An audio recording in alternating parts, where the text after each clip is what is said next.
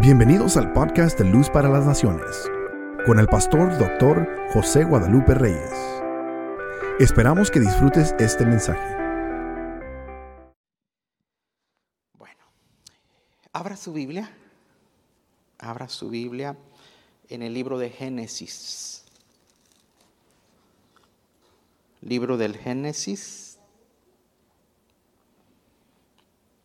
Ya si usted no encuentra Génesis, hermano. No. Este. Lo exorcizamos aquí. Génesis. Vamos al capítulo 12.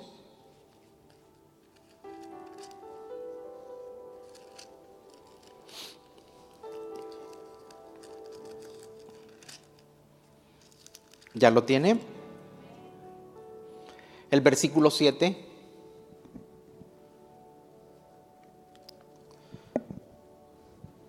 ¿Ya está?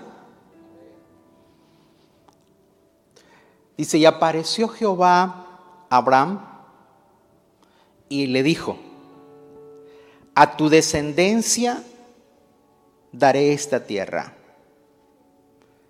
Y edificó ahí un altar a Jehová, quien le había aparecido.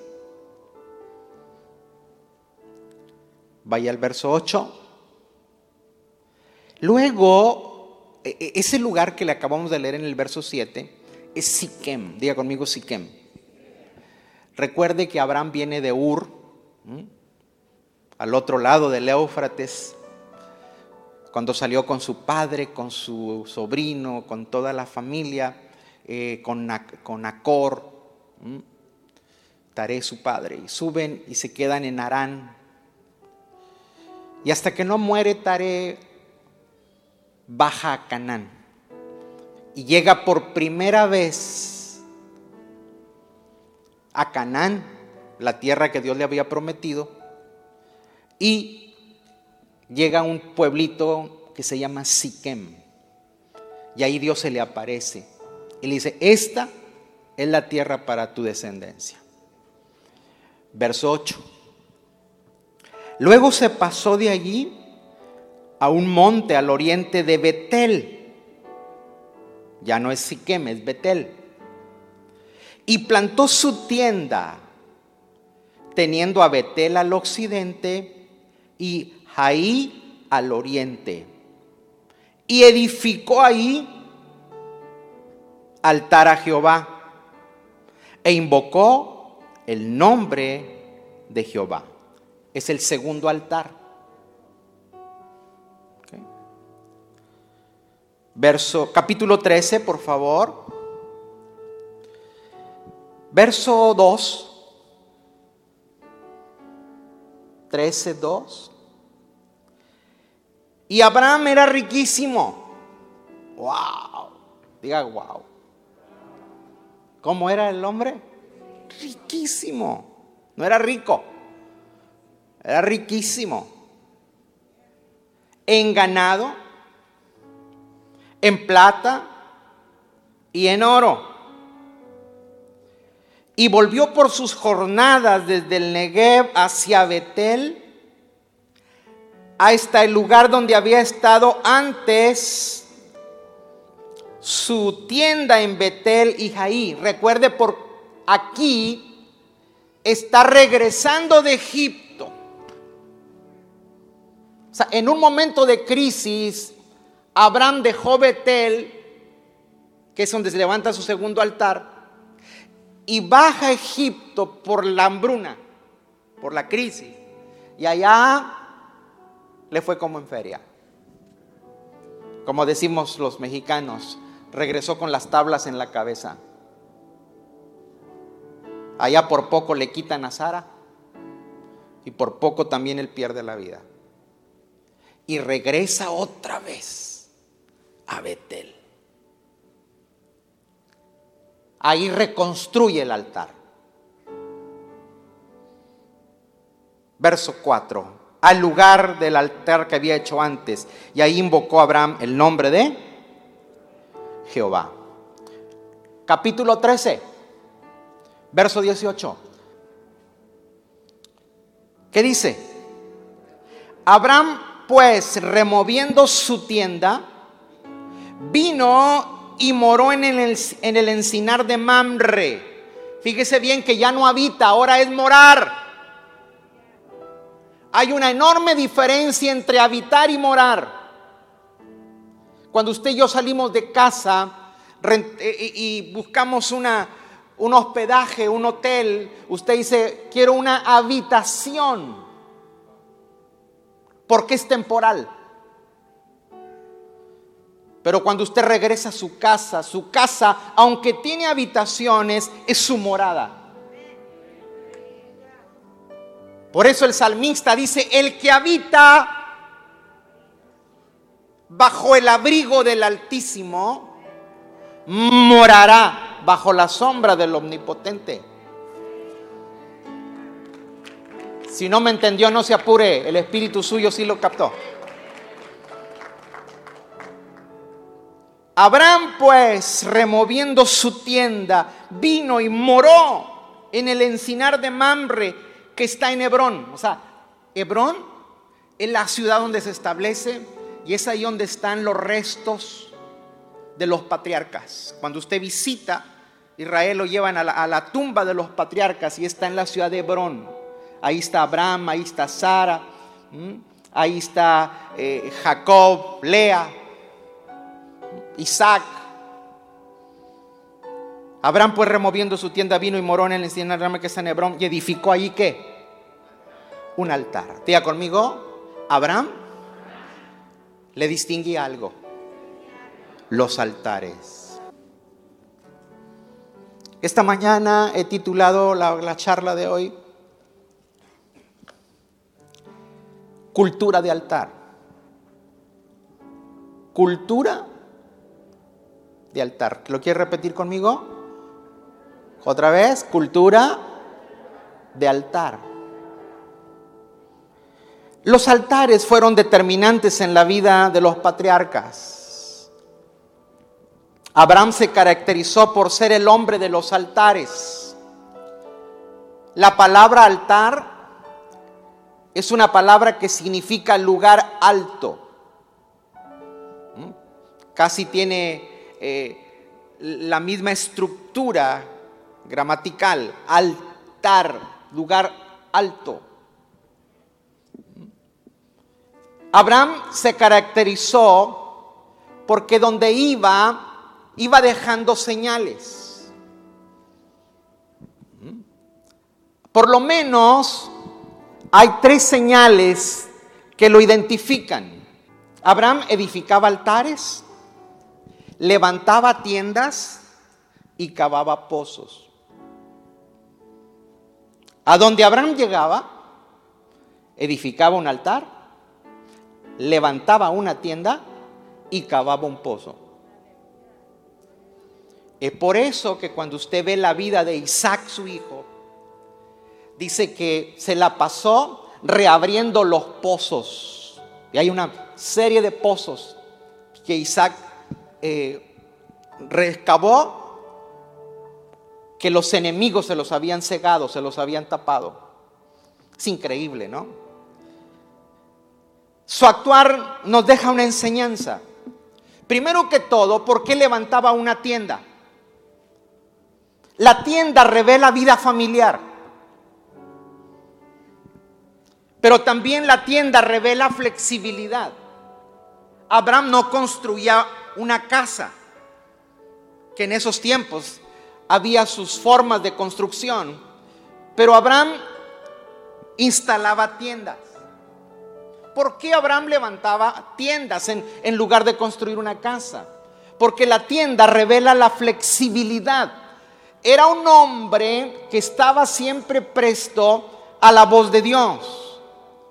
Entonces, si Dios le decía muévete, simplemente él desarmaba la tienda y estaba listo para moverse. La tienda también habla de un compromiso que él tenía con Dios. Diga conmigo, la tienda habla de familia, flexibilidad y compromiso. A veces en la vida nos volvemos muy estáticos, hermanos. A veces nos arraigamos en lugares que no deberíamos vernos arraigados. Ay Dios. Espero que estemos en el lugar de nuestra asignación. Amén. O a veces Dios nos dijo que nos moviésemos, pero como estábamos tan arraigados, decidimos no movernos. ¿Cuántas oportunidades o cuántos eh, incumplimientos con Dios quizás hemos tenido por, por no vernos movido en su momento? Abraham estaba listo para cualquier orden de cambio. Diga conmigo, si Dios me ordena un cambio, espero estar listo para hacerlo. Hace unos años atrás, yo le decía a mi esposa, ¿y qué si un día nos movemos de aquí? No que me estaba moviendo, pero, pero, ¿y qué si un día nos movemos de aquí? Porque a veces pensamos que es el lugar donde aquí me voy a plantar. Pero cuando usted tiene en prioridad escuchar la voz de Dios, usted tiene que tener su lista, su tienda para moverla. Ay Dios. Dile que está al ladito tuyo, dale un codacito santo y dile, sé flexible.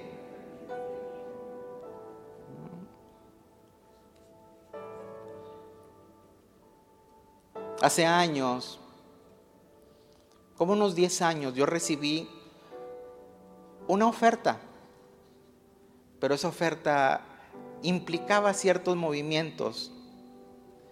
Y dije, no, espero que haya sido. Espero que haya sido la voluntad de Dios. Pero, pero es que no sentí la paz en el corazón. Pero es, eso me hizo reflexionar de que tenemos que estar prestos para oír la voz de Dios y hacer el movimiento oportuno.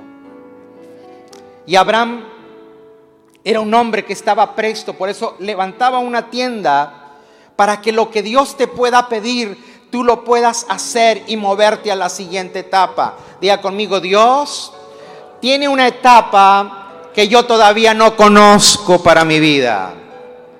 Amén. Pero Abraham no solamente tenía la característica de levantar una tienda, sino que también tenía la característica de hacer un pozo, cavar un pozo. No importaba lo árido del terreno, no importaba lo arenoso del terreno, no importaba lo desértico, él tenía una unción para cavar pozos. Que mientras los otros se morían de sed, Abraham tenía agua para su familia, para su ganado y para sus tierras.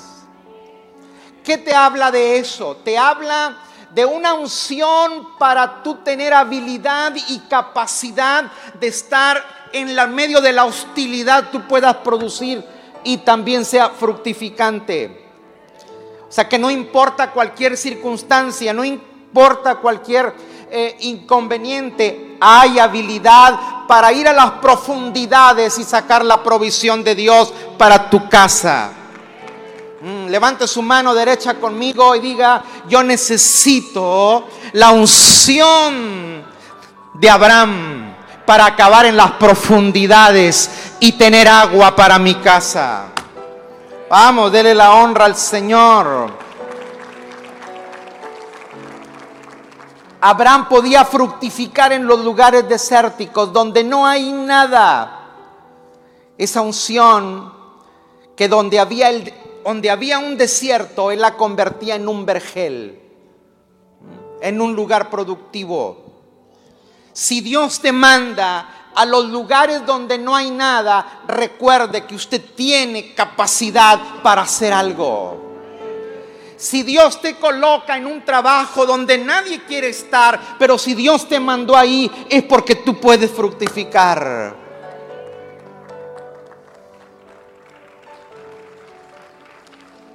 A veces uno no habla mucho de su vida y de su... porque a veces no es sano. Pero a veces se presta porque mucha gente no, no conoce la historia. ¿Mm? En el año de 1992, nosotros, eh, mi esposa y yo nos asignaron ser, ser pastores interinos en una congregación, en una ciudad de aquí del valle. Y, y cuando llegamos a ese lugar, era una congregación que tenía aproximadamente 100 personas, de 80 a 100 personas, eh, tenían su templito pagado, ahí tenían una, eh, casita medio cayéndose, pero, pero estaba habitable para los pastores. Eh, era una iglesia que podía darle sustento a una familia pastoral. Y nosotros viajábamos los miércoles y los domingos a, a atender la, la, obra. Y al poco momento, a las semanas, la gente nos dice, ¿por qué no son ustedes nuestros pastores? Hermanos, y la verdad yo le dije, le dije no. Y, eh, lo consulté con el alto mando, con mi esposa. Y le digo, oye, ¿tú sientes aquí algo? no. Voy con mi pastor y le digo, fíjese que me están, la gente, porque estaban buscando pastor, me están ofreciendo esto y, yo tenía, ¿verdad? O sea, que mi pastor me dijera, pues, eh, oye, pues ahí está la oportunidad. Pero yo tuve una, una tranquilidad cuando él me dice, tranquilo, ese no es su lugar. Ay, descansé, que gracias Dios.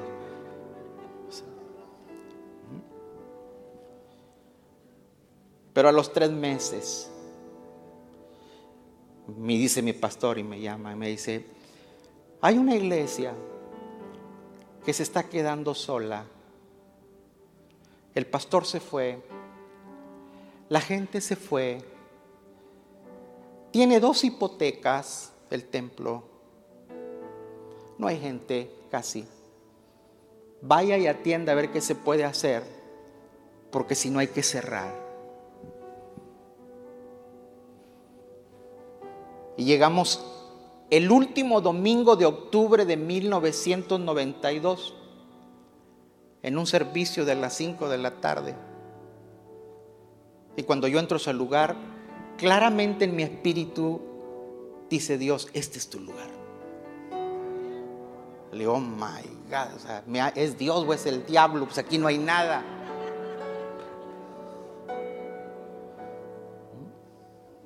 Porque ahí no había gente, no, lo que había era deudas. Había 100 sillas metálicas, un púlpito de madera, que todavía lo conservamos, es el podium de la escuela. Y lo más que lo arreglamos bonito. Y cuatro familias peleadas hasta los dientes. Sentados uno en cada esquina. Pero aún ahí, Dios dice, ahí es.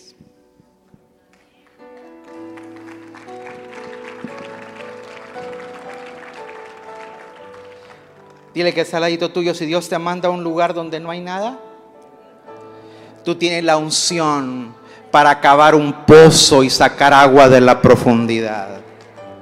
Vamos, dele la honra al Señor. Mm. Para cavar pozos es la unción que tenía Abraham, una unción de prosperidad, una unción donde se podía manifestar el favor de Dios, en los lugares donde otros fracasan, tú puedes prosperar. Gracias por el entusiasmo de ustedes hoy. Pero no es mi tema hoy, no es mi tema los pozos, no es mi tema los, las tiendas. Yo lo que quiero enfatizar hoy es la tercera característica de Abraham, que es edificar altares. Abraham fue un edificador de altares, siempre fue la respuesta a una palabra recibida. Siempre que Abraham recibía una palabra, reaccionaba levantando un altar. Diga conmigo, voy a entender, se me tiene que revelar que cuando reciba una palabra, tengo que levantar un altar.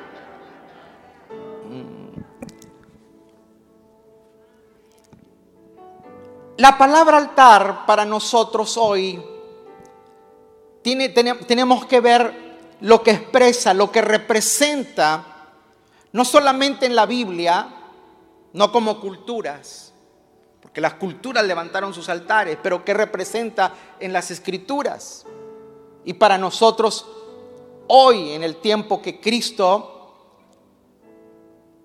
eh, nos ha introducido a un nuevo pacto, el altar representa un acto de fe y obediencia por una instrucción de Dios.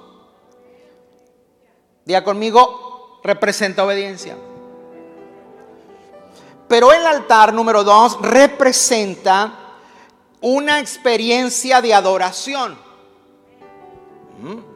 O sea, cuando usted, mire, la gente, cuando, cuando llegamos aquí al templo y que usted siente en su corazón como algo que no puede quedar estático, la gente levanta las manos. ¿Verdad que sí?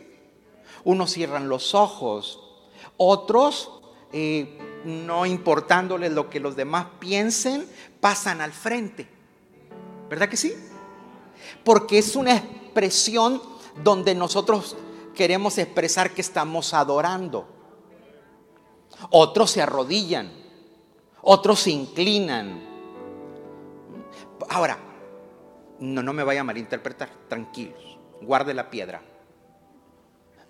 Pero ¿por qué, por qué venimos al altar aquí? ¿Por, ¿Por qué se nos hace que si no venimos aquí no hicimos lo correcto? Porque nuestra cultura religiosa no lo enseñó. Pastor, ¿me está diciendo que soy religioso? En parte. sí, sí, o sea, no es malo. Es una reacción cultural que traemos de nuestros antepasados que para poder adorar tengo que ir al altar. Si me aguanta tantito, más allá le tengo que enseñar que en Cristo ya no existe el altar. Porque en Cristo somos templo. ¿Ah? Entonces usted trae el altar incluido.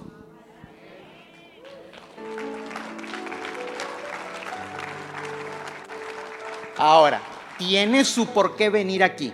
Tranquilo, no por eso le estoy diciendo que no, que aquí ya no funciona. No. Le dije que guardara la piedra.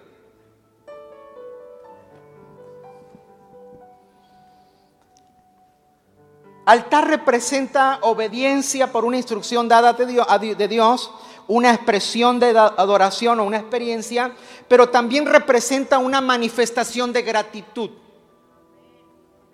Cuando usted estaba agradecido, entonces usted iba al altar. Es por eso que cuando leímos el capítulo 13 del libro de Génesis, y donde dice que Abraham era riquísimo en ganado, en, ovejas y todo lo demás y en tierras, dice que levantó un altar porque Abraham le enseñó a sus generaciones la importancia de ser agradecido.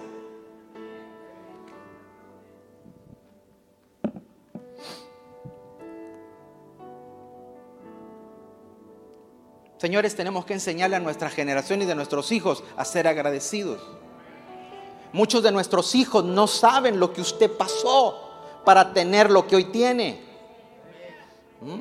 Muchos de sus hijos, usted que ya está aquí de primera generación o segunda generación, los hijos no saben lo que usted tuvo que sufrir para estar hoy en este país.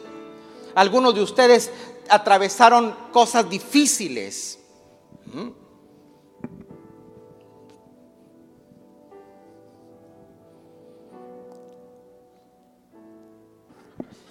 Dice que estaban dos, dos residentes estadounidenses platicando de sus hazañas en los Estados Unidos y cómo sus familias habían llegado. Y siempre, usted sabe que siempre hay gente creída, ¿no? Y le dice el otro, dice, pues yo no sé, pero es que yo desde, yo, yo pasé de pecho. Oh, dice, entonces tú estabas muy pequeño cuando tus padres pasaron. No, dijo, pasé de pecho nadando.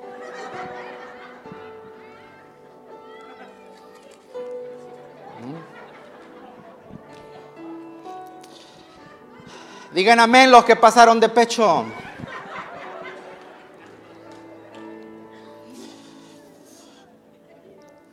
Vamos a ponernos serios para que Dios hable.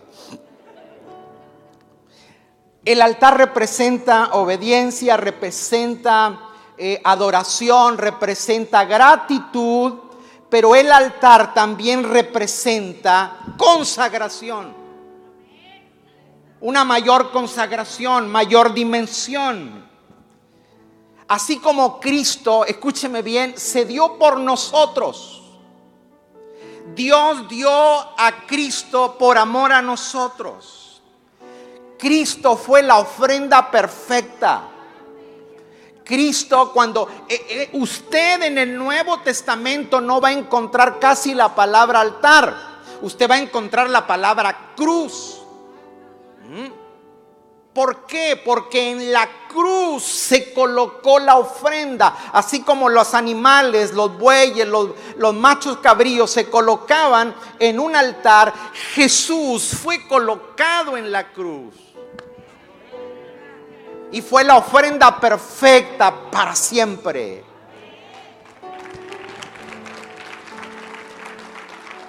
Pero la ofrenda tiene dos características es voluntaria y puede ser total. Cuando nosotros no tenemos voluntad, no podemos tener conciencia de ofrenda. Gracias a Dios que Dios cuando nos salvó fue una salvación absoluta y completa. Amén. Puede decir amén esta mañana.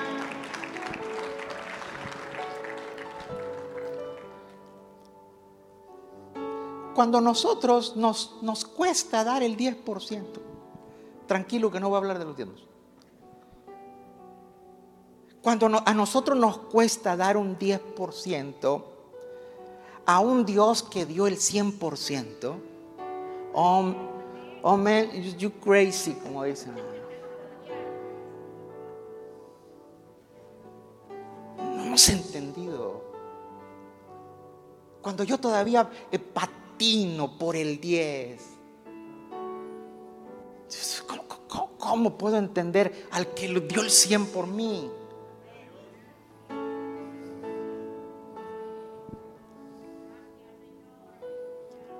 Todos nosotros pasamos por esas luchas, tranquilo. Cuando, cuando uno empieza en los caminos del Señor o cuando uno está en los primeros tiempos del cristianismo y luego nuestra cultura que no está acostumbrada a eso, oye, que tú vengas a la casa de Dios y que tenga alguien que, que te digan que hay que traer el diezmo, o sea, ¿qué te pasa? Pero son las primeras etapas que revela nuestra vida, pero va a llegar un día cuando cuando se nos revela a Cristo, entonces tú entiendes que, diezmo no es nada, diezmo es obediencia, en cambio ofrenda es superior. Porque el 10 es 10, ofrenda es sin límite. Dios no dio el 10% de Él en la cruz, Él lo dio todo.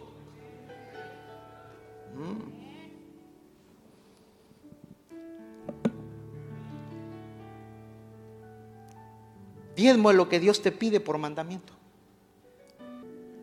Pero ofrenda es lo que damos por voluntad propia. Cuando mi diezmo es mayor que mi ofrenda, no es ofrenda, es limosna. O sea, nosotros no sabemos qué es ofrenda, brothers, como dice, and sisters. Traigo mis, 10 pesos y aquí está el, el Washington, mi ofrenda. No, no, esa es una limosna. ¿Cómo, pastor? Sí, porque ofrenda es superior. Ofrenda lo es único y es todo, pero tranquilo que ese no es mi tema, simplemente que cuando nosotros hablamos de ofrenda siempre lo relacionamos con lo que traemos al altar, que son dineros, pero ahorita le voy a explicar, si usted me aguanta, que no solamente se trae dinero al altar.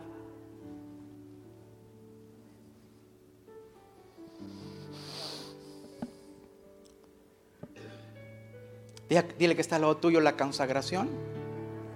Toma tiempo. Dile tranquilo, relájate. Ve a comer a gusto hoy.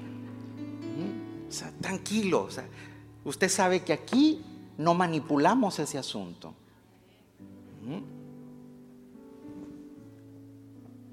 O sea, la consagración toma tiempo, es un proceso pero usted va a ir creciendo en Dios, usted va, vamos a ir creciendo en nuestro compromiso por, en Dios y cuando usted aprende eso, usted va a entender por qué Dios lo lleva de gloria en gloria y usted se va multiplicando.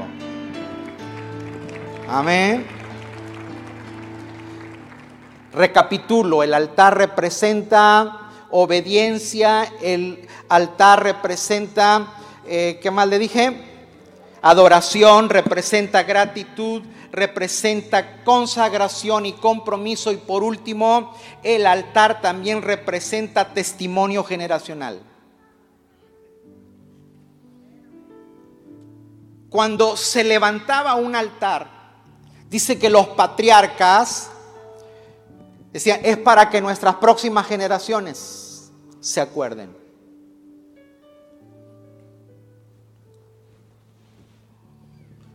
Hoy nuestros hijos tienen que recordar porque usted está hoy bendecido. Amén. Nuestros hijos, nosotros como padres tenemos que instruir a nuestros hijos a que no sean desagradecidos.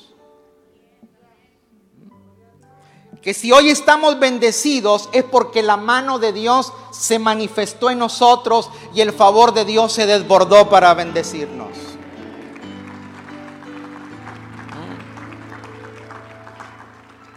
muchos de los que están aquí presentes y muchas familias que emigran a esta nación llegan como buscando como una solución a lo que no pudieron lograr, a veces sin educación, sin formación. Hoy tienen hijos que son profesionistas, que son unos profesionales, enséñele a su hijo que ese sacrificio que usted pagó es para que ellos estén agradecidos. Levánteles un monumento de recordatorio. porque hasta aquí Dios nos ha prosperado y bendecido. Aquí rapidito, el altar también representa intercesión. Sería número 6. Es una conexión entre el cielo y la tierra. Avanzo. El altar representa revelación. Aquí es donde me voy a detener. Diga conmigo, el altar representa revelación de la ofrenda que agrada a Dios. Ahora vamos a hablar de ofrenda sin implicar billete. A ver, yo quiero que esté bien, bien sano usted aquí y aquí para que pueda recibir la palabra.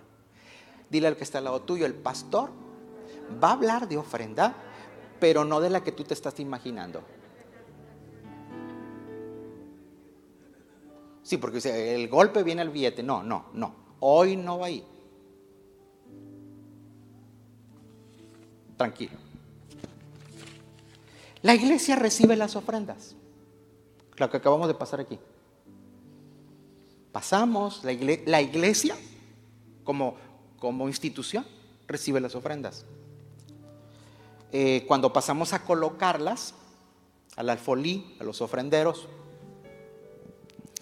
la pregunta es, ¿tu ofrenda que tú y yo trajimos hoy, tu ofrenda, mi ofrenda, ¿sería aceptada en el cielo?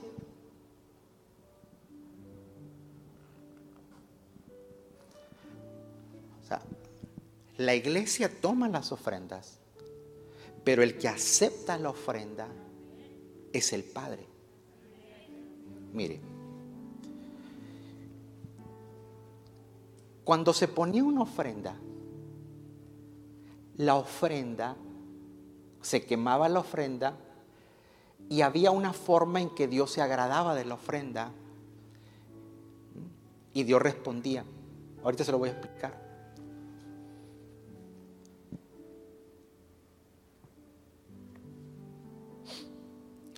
Cuando uno viene aquí, la institución, la iglesia, no puede saber la, motivación con la que venimos.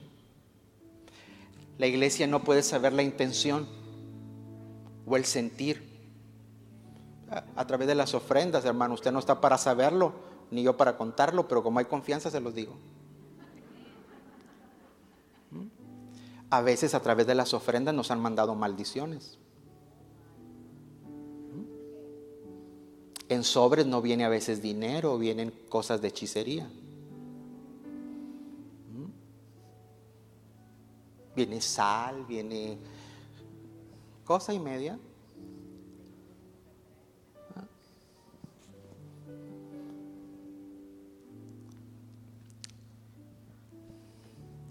Pero hay ofrendas que penetran al cielo como la de Abel. A ver, por favor, quiero que me lleven a Génesis 4.4. Génesis 4.4.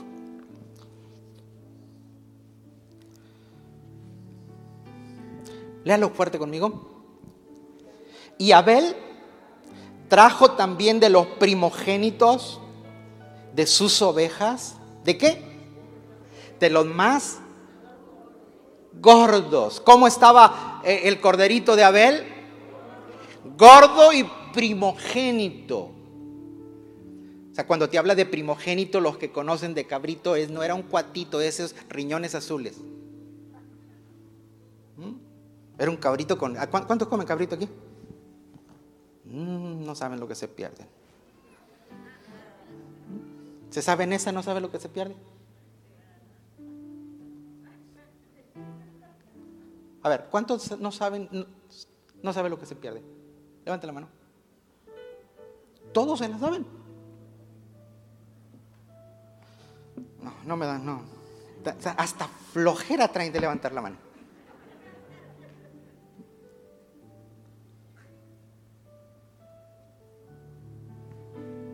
Verso que sigue. Y miró Jehová con qué? Con agrado Abel y a su ofrenda. Adelante. Pero no miró con agrado a Caín y a la ofrenda suya. Si usted se da cuenta, los dos vinieron a traer una ofrenda. Una no fue agradable y la otra sí fue agradable. Hay ofrendas que no pueden penetrar el cielo, pero hay ofrendas que trascienden lo terrenal y llegan al trono de Dios y permanecen a través de los años y aunque tú ya no estés vivo, sigue teniendo vigencia esa ofrenda.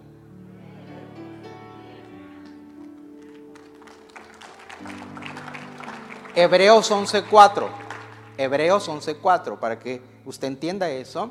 Mire lo que dice. ¿Qué dice? A ver, fuerte, fuerte. Por la fe, Abel ofreció a quién? A Dios más excelente sacrificio que Caín.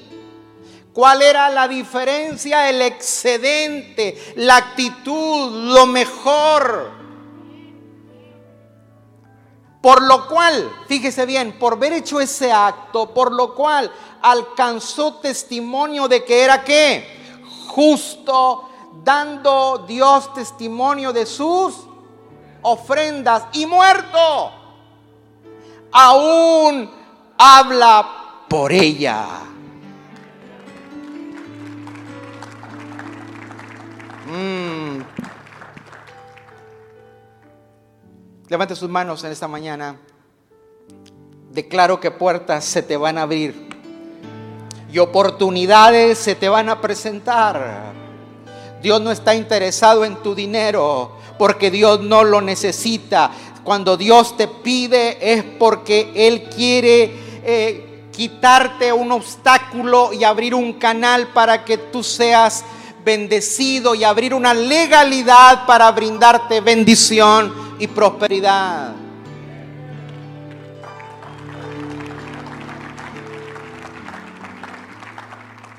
Los altares duelen.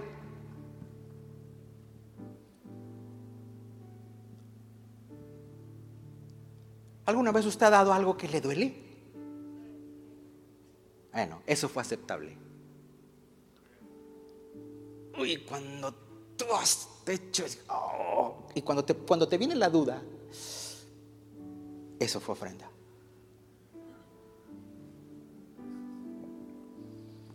Diga conmigo altar, ofrenda, sacrificio, fuego. Ajá, Altar. El altar duele. ¿Por qué duele? Porque hay que presentar una ofrenda. Y esa ofrenda es un sacrificio, pero ese sacrificio se responde con fuego. Así respondía Dios cuando aceptaba la ofrenda, con fuego. Ahora en el nuevo pacto usted no tiene que venir aquí poner un becerro, un cabrito, no, no, no, no, no, no, no, no, porque ya no existe ese altar. Cristo fue la mejor ofrenda. Pero usted que es el altar, usted que es el templo, fácil determinar si hay fuego en usted.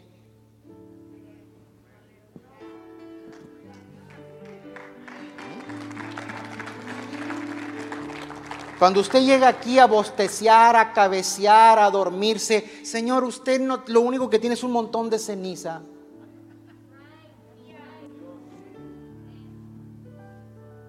Muy aparte de lo que por salud y cosas de medicamento, yo entiendo, eso yo lo entiendo. Tranquilo, eso no es para usted. Yo estoy hablando de los de 20, 30 años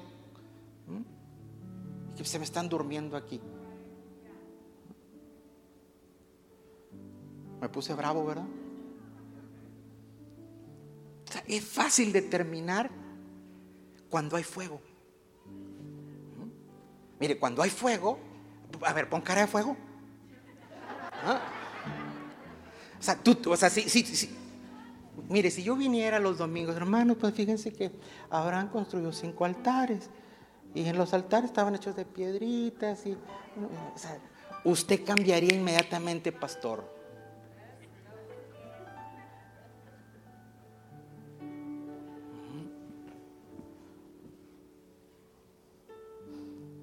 Yo tenía un trabajador que caminaba muy despacio. Y un día yo molesto, le dije, oye, ¿no tiene otro paso? Digo, sí, hijo, más despacio.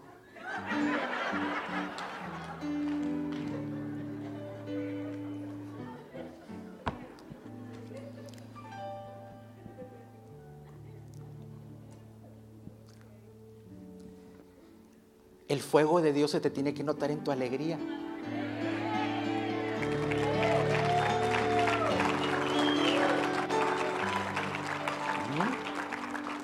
Cómo vas a tu trabajo, cómo ejecutas el instrumento. ¿Mm? cómo cantas. todos tenemos personalidades diferentes y Dios, Dios comprende eso, Dios sabe eso, Él nos hizo así. ¿Mm? O sea, yo no voy a querer que todos estén saltando y aquí descanicados todos. No, no, no, no. Pero, pero sí, sí en la expresión de su rostro, aunque hoy la máscara no nos deja, pero, pero la actitud se sabe si hay fuego o no.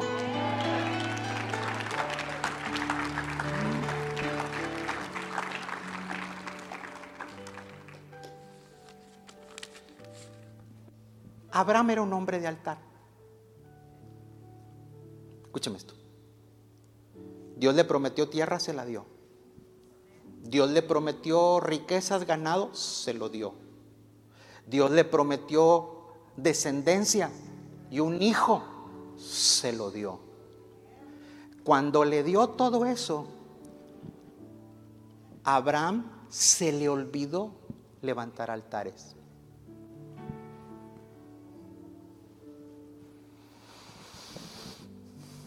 Génesis 22.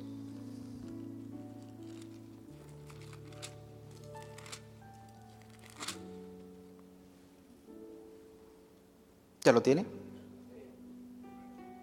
Dice, aconteció después de estas cosas que probó Dios a Abraham y le dijo, Abraham, y él respondió, heme aquí, y le dijo, toma ahora tu hijo, escucha esto, mire, toma ahora tu hijo, tu único, hey, hey, Abraham ya tenía a Ismael. Pero dice, no, tú ya sabes de lo que te estoy hablando. A Ismael fácil me lo quemas. ¿Ah? Al de tu corazón. Ah, y para que no se le vaya a confundir, le dice Isaac. Porque se parece a Ismael, pero no, es Isaac. A quien tú qué amas. Y vete a la tierra de Moria y ofrécelo ahí en holocausto sobre un monte que yo te diré. Míreme acá. Los demás altares Abraham los levantó. Este altar, él no lo levantó. Claro, sí lo levantó, pero Dios se lo pidió.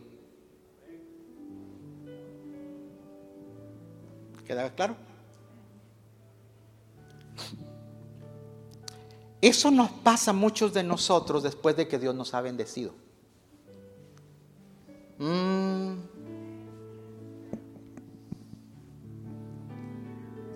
Pastor, ore por mí para que reciba la green card. Y ahí te tienen orando, como son, ore, ore, ore.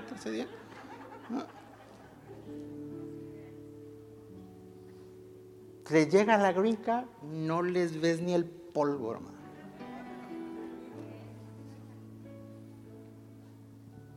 Ore porque ese negocito, si se me da, me va a ir bien.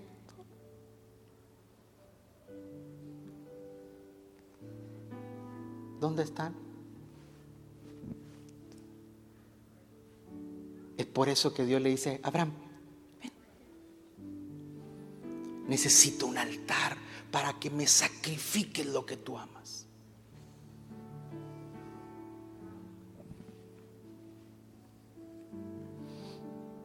Cuando Dios nos bendice a veces el compromiso desaparece.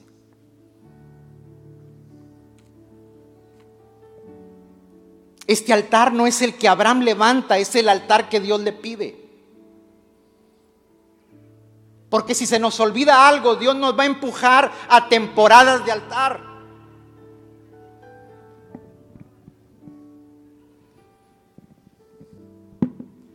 Yo quiero que notemos algunas diferencias en este altar.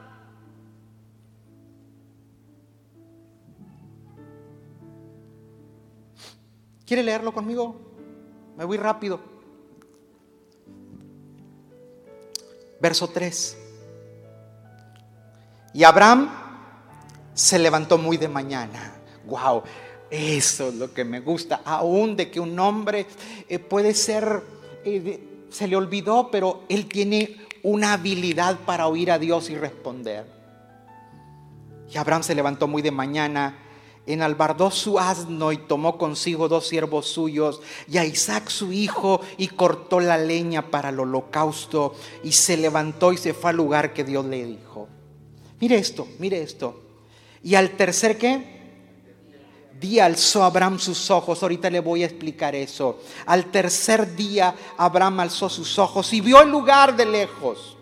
Entonces dijo Abraham a sus siervos, esperad aquí con el asno, escúchenme esto. Esperen el asno que llevaba la leña.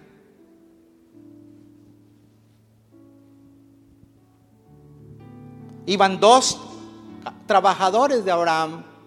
Y le dice, se me quedan ustedes dos aquí y también junto con el borrico. ¿Dónde voy? Verso 6. Y tomó Abraham, ¿y tomó qué? Mira, mira, mira. Aquí, en lugar de que el burro cargue la leña, ahora la carga Abraham y el niño.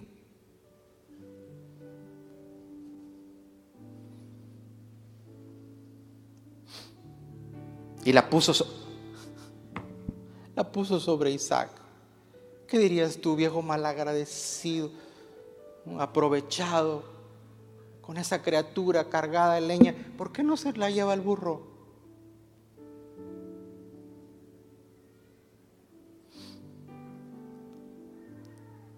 ¿Dónde voy? Bueno, el 5 dice, porque yo y el muchacho iremos hasta allí, adoraremos y volveremos a vosotros. Abraham, con lo que vio, él sabía que aunque iba a sacrificar a su hijo, así como Dios le dio el nacimiento de una manera sobrenatural y provincial, él sabe que si él lo sacrifica, Dios se lo va a volver a traer vida. O sea, Abraham vio, así como vio la cruz, también vio la resurrección.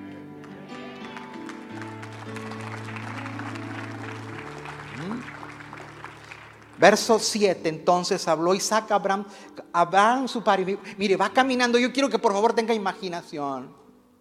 Va caminando el niño con el papá con Abraham. Es el diálogo entre el padre y el hijo. El niño no sabe que va a ser sacrificado. El padre sí. Pero hay ese diálogo. Así como Jesús dialogó con el Padre cuando iba camino a la cruz.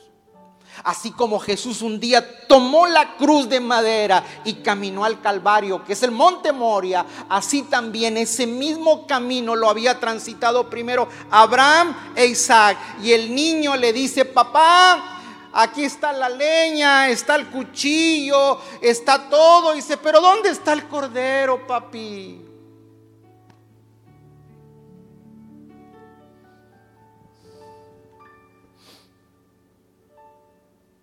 Verso 7. Entonces Isaac le dijo, Abraham, Padre mío, y él respondió, aquí mi hijo, y él dijo, he aquí el fuego y la leña, mas ¿dónde está el cordero para el holocausto? Y Abraham saca su boca de profeta y dice, y respondió Abraham, Dios se proveerá de cordero para el holocausto, hijo mío, e iban juntos. Y cuando llegaron al lugar que Dios les había dicho, edificó allí un altar y compuso la leña y ató Isaac su hijo. Wow. Y lo puso en el altar sobre la leña. Y extendió Abraham su mano y tomó el cuchillo para degollar a su hijo. Entonces el ángel de Jehová le dio voces desde el cielo diciendo, Abraham, Abraham. Él respondió, heme aquí, dijo, no extiendas tu mano sobre el muchacho ni le hagas nada, porque ya conozco que temes a Dios, por cuanto no rehusaste tu hijo, tu único. Entonces Abraham alzó sus ojos y miró he aquí una a sus espaldas un carnero trabado en un salzar por sus cuernos. ¡Wow! ¿Qué se encontró? Un cordero trabado en los cuernos, la zarza, diga conmigo la zarza. Cuando tú ves la zarza en la Biblia, la zarza representa la humanidad el hombre. Pero el cordero dice que se le trabaron los cuernos. Los cuernos para el cordero es su fuerza, es su poderío, es, es, la forma en que él se defiende. Pero como se le trabó en el zarzal, quedó para el sacrificio. ¿Qué es lo que le quiero decir con eso? Que el Dios eterno, el Cordero del cielo, se enredó con nosotros los humanos y por verse enredado en nosotros, Él se dio por amor a nosotros. Fue sacrificado por nosotros. Mm. Wow.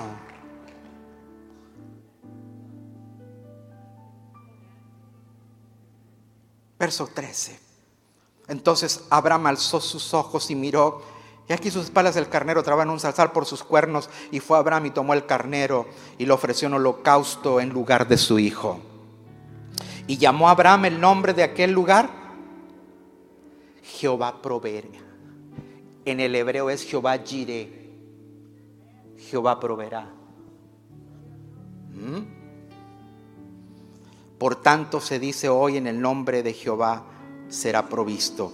Y llamó el ángel de Jehová a Abraham por segunda vez desde el cielo y dijo, por mí mismo he jurado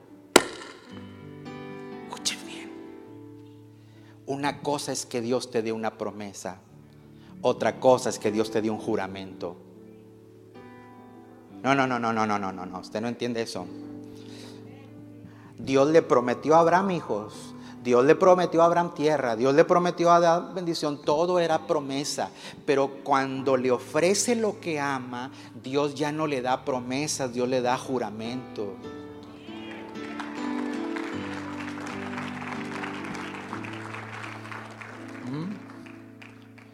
por mí mismo he jurado. ¿Cuántos recuerdan cuando estaban chicos y que prometían algo? O sea, por mi mamacita santa te lo juro. ¿Alguien, alguien, alguien? ¿Y, por qué? Porque ponías lo más sagrado, ¿no? Y otros, otros más atrevidos. Por mi mamacita santa que está en el cielo, o sea, como que tenía más valor. Te lo juro. Bueno, Dios dice, mira, ya no puedo jurar por otro porque lo, único que hay es yo. O sea, por mí mismo juro. O sea, Dios dice, por mí.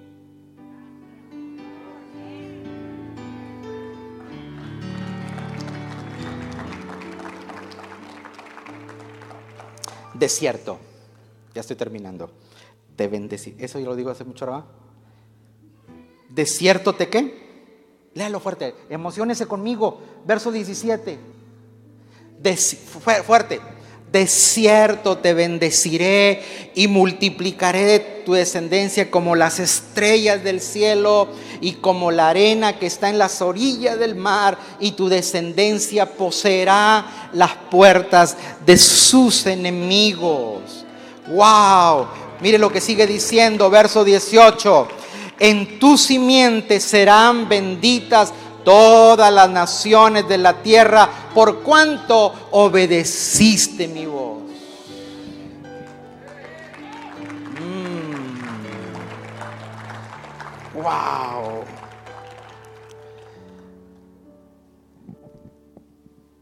Cuando Dios le pide el sacrificio a Abraham, dice que al tercer día vio el lugar de lejos. ¿Cuántos días llevaban? Tres días caminando. Yo quiero que usted se entere qué, qué, cosas pasarían por la mente de Abraham, cuál sería la aflicción y el sufrimiento saber que lleva a su muchachito a sacrificarlo. Señor, pero si tú me lo diste, mira cómo quedó, quedó Sara allá. No puede ser que tú me hayas prometido Pero dice que al tercer día vio a lo lejos el lugar. Y cuando se le revela eso, le dice a los que van con él, aquí se quedan. Aquí el asno. Yo y el niño vamos, adoramos y volvemos.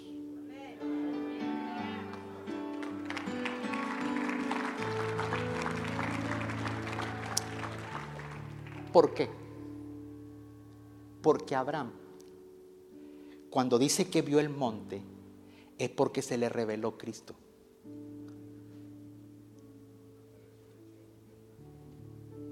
Juan 8:56.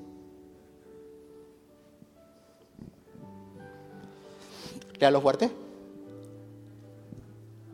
Abraham que vuestro padre se gozó de que había de ver mi día. Y lo vio y se gozó. ¿Se lo explicó?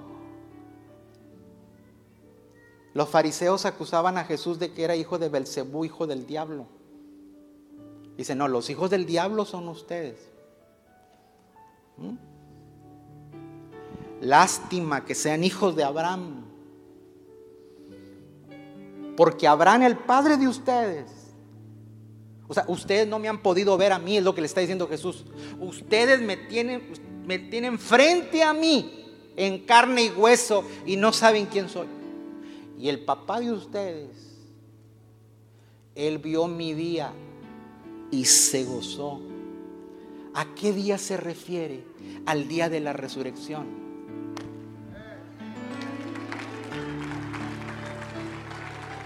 Es por eso que al Abraham, cuando se le revela que va a sacrificar al muchacho, es porque se le reveló el amor de Dios para con el hombre. Dijo, wow, esa ofrenda es mayor. ¿Cómo es posible que por toda la humanidad el Padre está entregando su único hijo, pero ese hijo se levanta de la tumba? Entonces yo voy con mi muchacho y tengo la seguridad que como me nació milagrosamente, también va a regresar conmigo milagrosamente. Wow. Diga conmigo el altar de la revelación. Porque hay altares como el de Siquén para las promesas. Hay altares como el de Betel para la intimidad. Hay altares de Betel también para la reconciliación. Hay altares como el de Hebrón para el agradecimiento. Pero hay altares que Dios te levanta para que se te revele lo que Él quiere hacer contigo. Póngase de pie, por favor, esta mañana.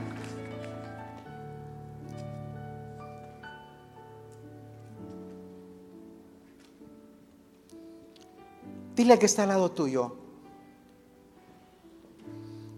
Cuando estás dispuesto a sacrificar lo que más amas, no, hermanos, convénzanme. No, no. Así me dan ganas hasta de de retirarme. Otra, cuando estás dispuesto a sacrificar lo que más amas, en el altar conoces a Jehová Jireh.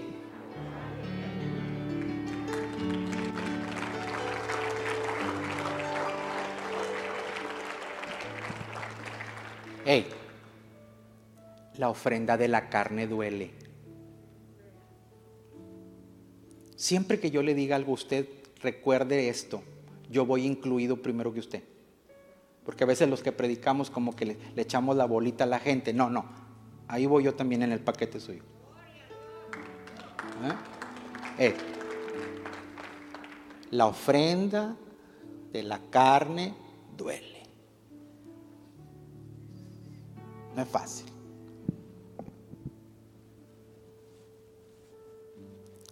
Pero Abraham está en la prueba. Es, un, es, un, hombre muy interesante porque Abraham hasta en el momento de prueba, su fe se manifiesta en su máxima, su máxima expresión. O sea, tú no ves a Abraham llorando en un rincón, chateando con la carita triste. Me siento triste. Yo sé que estoy siendo un poco sarcástico, pero, pero, pero necesito que usted reflexione.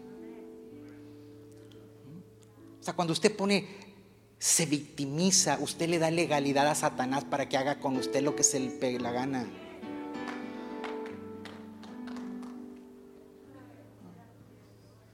¿Por qué mejor no dice, me siento triste, pero le estoy dando una patada al diablo en el trasero?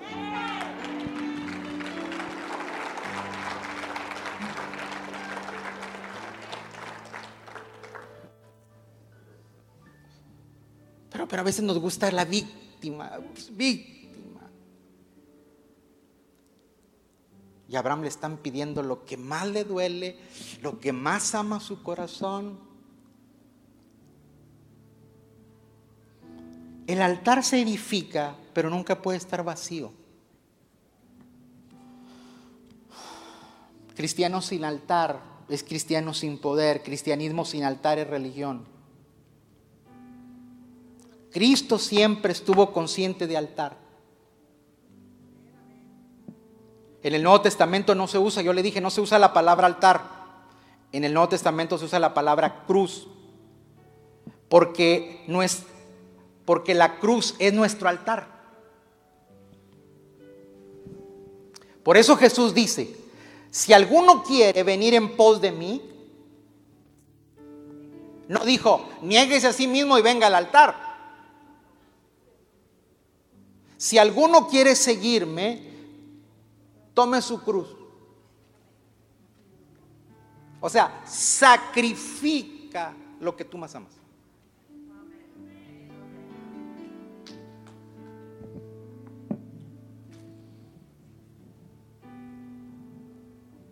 Cruz es compromiso. Es triste, pero hoy, hoy, hoy uno como batalla con eso. Hay una falta de compromiso tan latente en la gente. El altar se construía con piedras.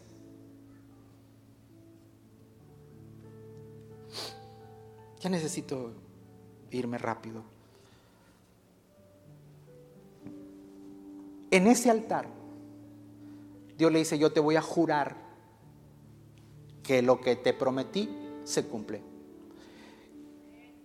Diga conmigo, en el altar del compromiso, Dios da su juramento. Porque siempre juramento es superior a promesa.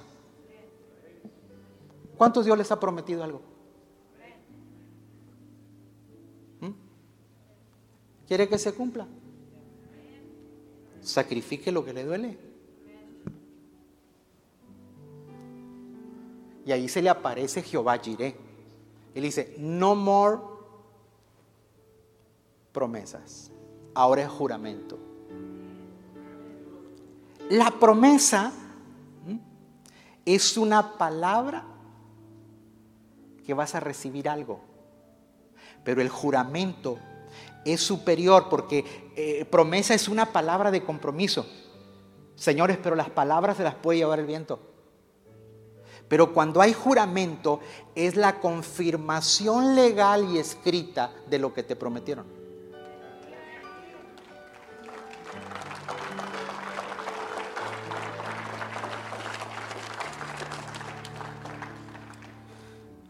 Primera de Pedro 2.5. Leemos y nos vamos. Diga conmigo, ¿ya se me reveló altar? Mire, mire, mire lo que puede traer aquí usted. Mire lo que puede traer aquí. Primero que todo, vosotros también como piedras vivas, ¿usted qué es una qué? Diga conmigo, yo soy una piedra. Ok, una piedra, una piedra, una piedra, una piedra, una piedra, una piedra viva, todos aquí juntos somos un altar. Por eso la iglesia es el templo de Dios. Wow.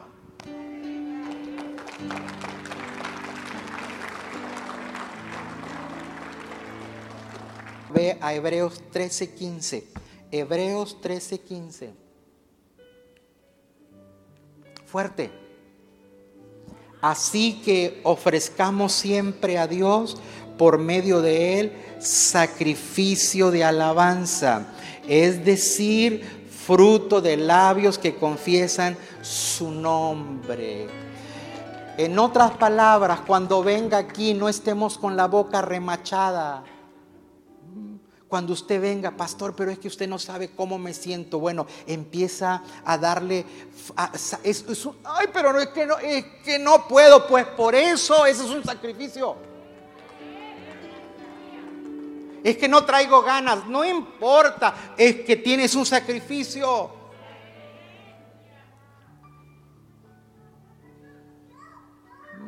¿Ha visto que la gente canta en los funerales de los cristianos y dice, esta gente está la, gente que no sabe dice, están bien locos?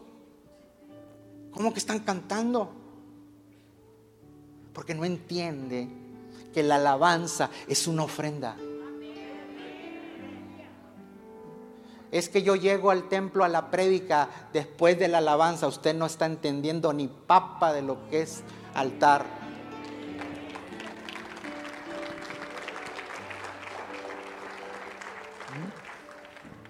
Pastor, fue indirecta. No, no, es bien directa. que la gente no ha entendido la dimensión de la alabanza. En la alabanza es, se rompen ataduras, ligaduras, o sea, hay liberación.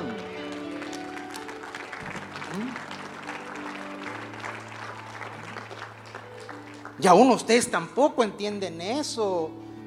Es que vamos a cantar cuatro cantos, si en uno, si en uno, ahí está Dios presente, dale uno hasta que se raye el disco y haya liberación.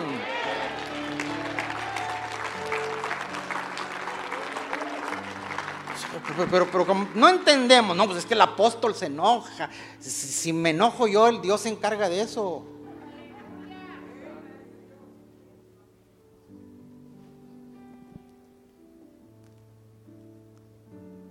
Por eso David, David, lea los salmos, decía, traemos sacrificios de alabanza a la ¿No te sabes ese? Sí se sabe, es cuando las víboras caminaban ante pie.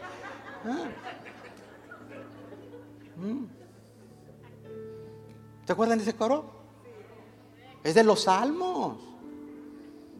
David decía, yo traigo, es un sacrificio, no, no es fácil cantar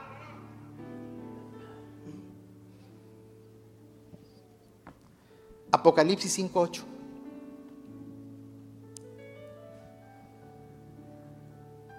Y cuando hubo tomado el libro, los cuatro seres vivientes y los 24 ancianos se postraron delante del Cordero, todos tenían arpas y copas de oro llenas de qué? ¿Cómo estaban las copas llenas de qué? Incienso. El incienso e, era el humo del altar. Y se postraron delante del cordero. Todas tenían arpas y copas de oro llenas de incienso, que son las oraciones de los santos. Diga conmigo, otra de las ofrendas que ahora se presentan es oración. Hoy que hemos abierto el día para eso, es una ofrenda que le vamos a traer a Dios. Así como usted y yo agarramos un billete y lo traemos aquí, es lo mismo cuando usted viene y ora, es tiene la misma valor.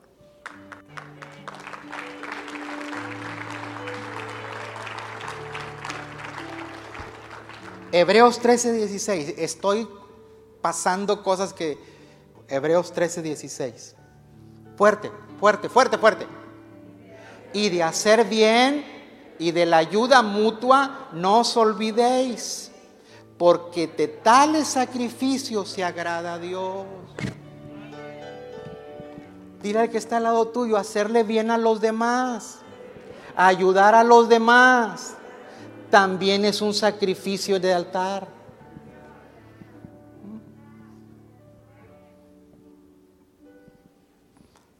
Filipenses 2.17. Y aunque sea derramado en libación, o sea, un aceite, era el aceite que se tiraba como ofrenda, sobre el sacrificio y servicio de qué? Diga conmigo, cuando yo sirvo, es como un sacrificio. Fíjese bien. ¿Ya vio todo lo que llevamos? Alabanza, oración, hacer bien, servir en la casa de Dios, servirle a Dios. Cuando le servimos a Dios, ellos que sirven a Dios, los que reciben la gente allá, los que ayudan aquí. Por ejemplo, mi trabajo es un servicio a Dios, bueno, es una ofrenda a Dios.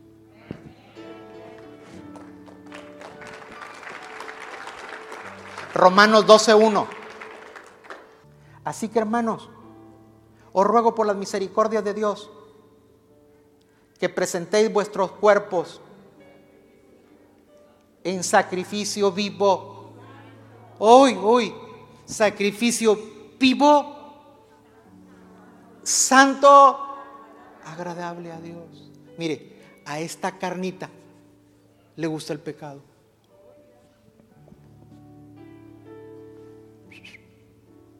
¿Oyó eso? A mi carne le gusta el pecado, la suya también no se haga. Pero yo controlo la carne, no la carne me controla a mí. Dice, dice Pablo, eso es un sacrificio santo agradable a Dios. ¿Oigo eso? Y luego, eso, dice, cuando tú haces eso, es vuestro culto racional. Mire, ¿qué? Racional es esto. Hay gente que está sentada aquí, trajo el cuerpo, pero no le dejó el cerebro. Está pensando cómo estará la línea eh, eh, en, Lotus, eh, ahí en el, ¿cómo se llama? En el PF Shine. ¿Mm? Y voy, ahorita voy a llegar a la ganadera, a levantar fajitas.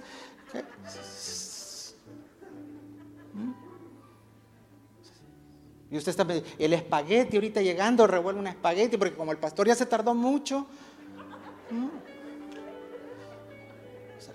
Tú tienes el cuerpo aquí, pero aquí anda en otra parte. Dios dice, eso no es agradable.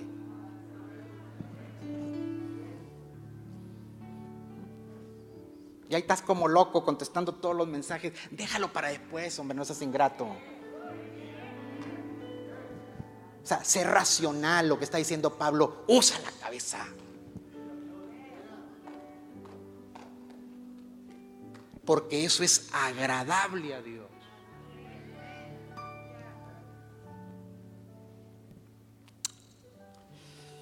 Híjole, quería decirles más cositas, pero no puedo. Romanos 15, 16. Fuerte, fuerte. Para ser ministro de Jesucristo a los gentiles, ministrando el Evangelio de Dios, para que los gentiles sean qué? ofrenda agradable santificada por el Espíritu Santo.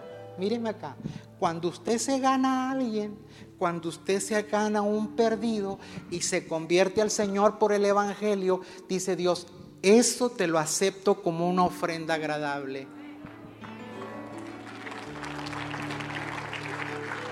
¿Cuánto tiempo tenemos de no traerle al altar esas ofrendas? Porque nosotros pensamos que ofrenda es un billete. Ahí pensamos, no, no, no. Es oración, es compromiso, es servicio, es santidad, es alabanza. Y por último, 4.18. Filipenses 4.18. Pero todo lo he recibido. Y tengo abundancia. Wow, y estoy lleno. Diga conmigo, yo voy a estar en la misma posición del apóstol Pablo. Dice, habiendo recibido de Epafrodito lo que enviaste. Míreme acá. Mira, mira, mira. Dice Pablo, yo estoy bien, económicamente estoy bien, no me falta nada, tengo abundancia, pero le dice a los filipenses, hermanos, lo que ustedes enviaron con Epafrodito, eso es olor grato. O sea, hay ofrendas de nosotros que Dios dice es olor grato. Hay ofrendas que como las de Caín, Dios se da la vuelta. ¿Ya se dio cuenta que hasta dónde dejé lo último? O sea, no solamente es eso, es eso sí. En, al altar se trae ofrendas, pero también se trae almas. Se trae servicio, se trae gente, se trae compromiso, se trae servicio a Dios, se trae gratitud. Es por eso que aunque hoy no podemos pasar, no importa.